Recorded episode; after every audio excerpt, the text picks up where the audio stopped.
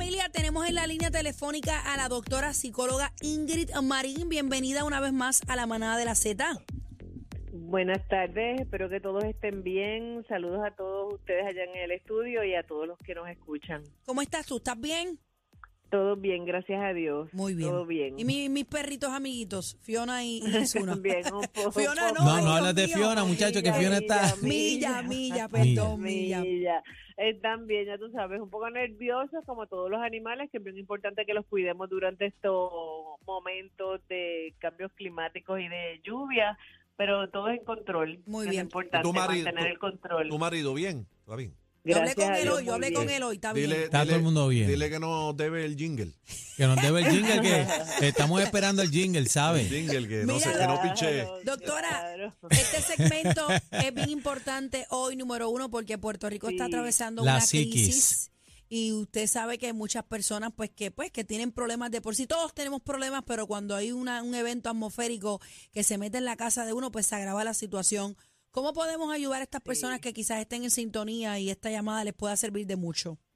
Pues miren, este sí es un tema bien, bien importante y para las personas que padecen ansiedad y las que no lo padecen, desde días previos a, a lo que es la llegada de- del fenómeno natural, empieza a venir la ansiedad, la desesperación el, y el miedo y es bien importante que podamos controlar estas emociones porque cuando estas emociones se van de, de proporción, cuando no podemos controlarlo, pues podemos cometer errores, podemos este hacer cosas que no necesariamente las deberíamos hacer en este tipo de, de momentos.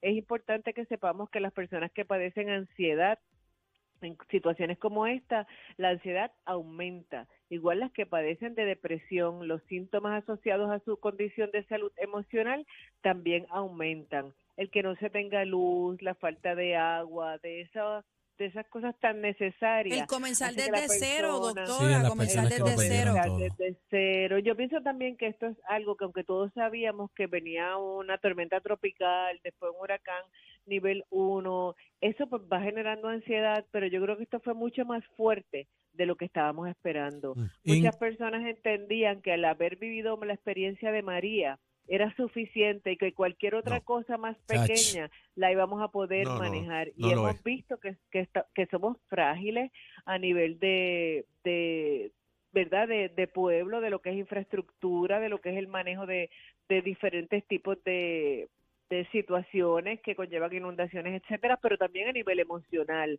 Vemos lamentablemente por ese control de emociones accidentes que lamentables que podemos evitar.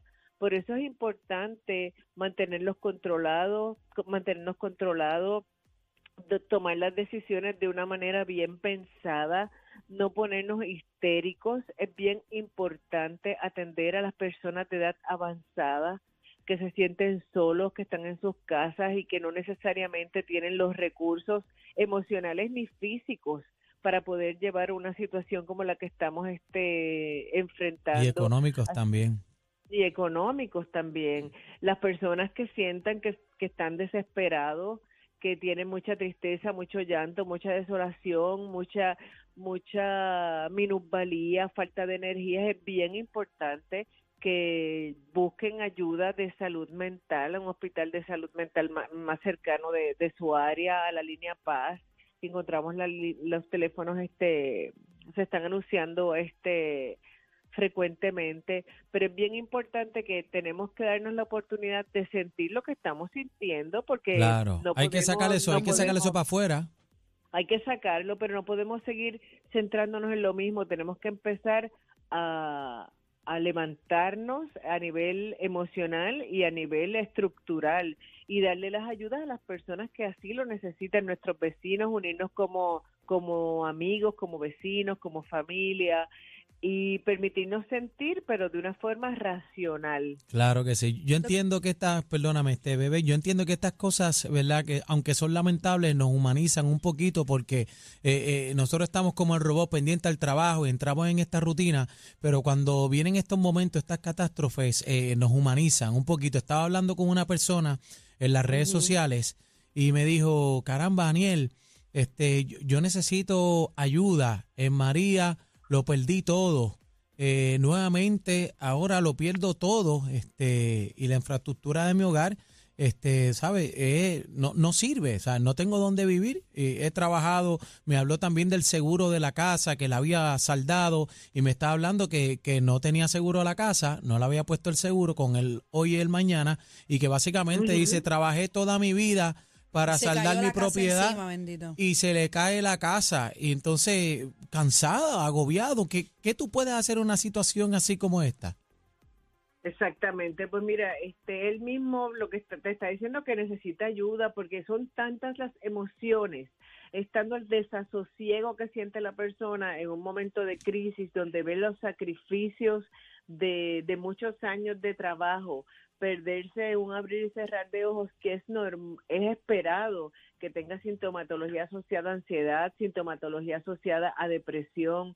Lo más importante es permitirse sentir, buscar ayuda y luego, ¿verdad? Durante ese proceso de ayuda, luego buscar cuáles son las herramientas que tengo para poder sobrellevar este momento tan difícil. Frustrante. Cuando, cuando sentimos frustrante, exactamente, cuando sentimos una lo que expresa tu amigo, hay mucha mucha falta de de esperanza. La persona se siente desesperanzada porque ha sido una cosa detrás de la otra, una cosa detrás de la otra. Lo que tenemos también es que buscar con quién hablar, buscar quién nos pueda abrir, ¿verdad?, puertas hacia, hacia otras posibilidades, porque es tanto el golpe a nivel emocional que no encontramos luz al final del camino. Y les traigo un ejemplo de que una persona en mi pueblo en Arecibo era guardia de, en el colegio donde yo estudié él perdió su casa, víctima de, ¿verdad?, producto del huracán María.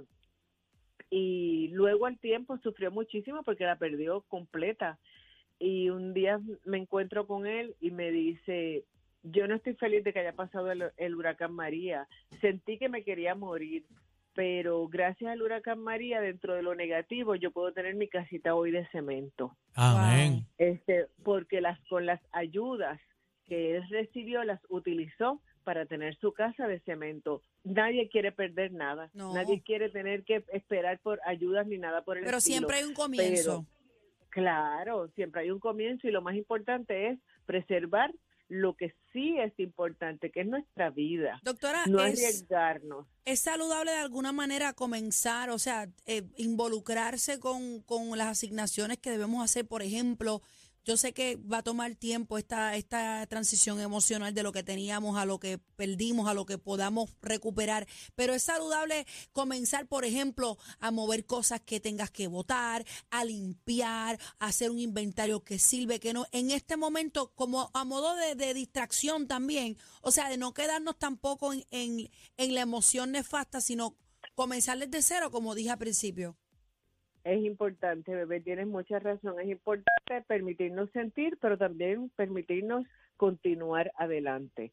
Tenemos que continuar, tenemos que también controlar nuestras, nuestras emociones frente a los niños, si empecemos a llorar descontroladamente, a perder la calma, los niños nos, nos van a ver y van y vamos a generar altos episodios de ansiedad. Es importante poco a poco recobrar, ir recobrando nuestra rutina, nuestro día a día y emprender hacia lo próximo que viene siempre que nosotros estemos este con, con salud, con vida, ¿verdad? Este, aunque suena muy clichoso, y quizás dice, pues es fácil para las personas que no han perdido nada, pero aquí pues todas las personas que han pasado por este fenómeno atmosférico pierden, siempre hay pérdidas, pero también hay ganancias, como decía creo que era este uno de ustedes que mencionaba que pues se viene a sentir más esa esa fraternidad, esa vida de vecino, de familia, de amigo, pues vamos a tratar de enfocarnos no en lo que perdemos, sino en lo que ganamos. Y después que ganemos este, cosas que sean positivas, todo lo que es material lo podemos volver a, a, recuperar. A recuperar. Claro, conlleva esfuerzo, conlleva llanto, conlleva sacrificio, conlleva cosas difíciles, pero lo podemos volver a, a recuperar. Lo que tenemos que tener es control de nuestras emociones y también no estar, ¿verdad? Todo el tiempo, si estamos, este, todo el tiempo con los medios de comunicación, viendo las inundaciones, viendo los... Es, es saludable eso, porque la, la gente se envuelve y ay bendito y ay lo otro y, y- y uno dice, Dios mío, No, La saturación no. de noticias negativas. llega el momento que ya es suficiente. Si ya vimos, drena, nos hace sentir más tristeza, porque es la tristeza por lo que estamos viviendo, la tristeza por lo que viven los demás. claro. Es muy importante estar informado, pero no debemos estar saturados de tanta información. Y quería compartir con todos los radioescuchas los teléfonos de la línea Paz Ujú. para que si alguna persona se siente triste, deprimida, ansiosa, siente desgano, irritabilidad, problemas para el sueño, episodios de llanto, se comunique con la línea Paz al 1-800-981-0023. 1-800-981-00923.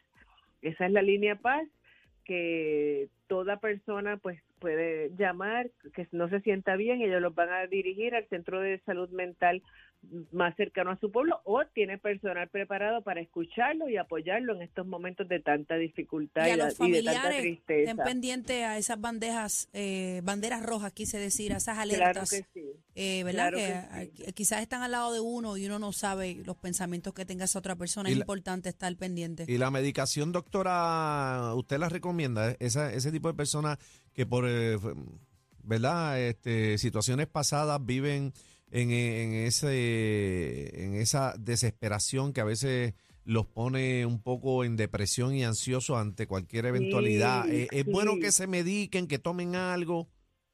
Claro, claro que sí. Las personas que tienen condiciones de salud mental previas, es bien importante que mantengan los medicamentos recetados por su psiquiatra a la mano, que no dejen el tratamiento medicamentoso y si alguna persona empieza a tener unos, unos síntomas, ¿verdad? Luego de descartar lo físico asociados con depresión, con ansiedad, debe recurrir a un profesional de la salud mental para que lo evalúe y determine si debe ser referido o a, a un psiquiatra para que incluya el tratamiento medicamentoso. Nadie está exento de sentirse ansioso en un momento como este. Hay personas que ya tienen la condición, pero cualquier persona que está viviendo esta situación lo puede experimentar por primera vez. Y como yo he dicho en otras ocasiones cuando hemos hablado, los psicólogos ni los psiquiatras somos para personas, para locos como mencionan.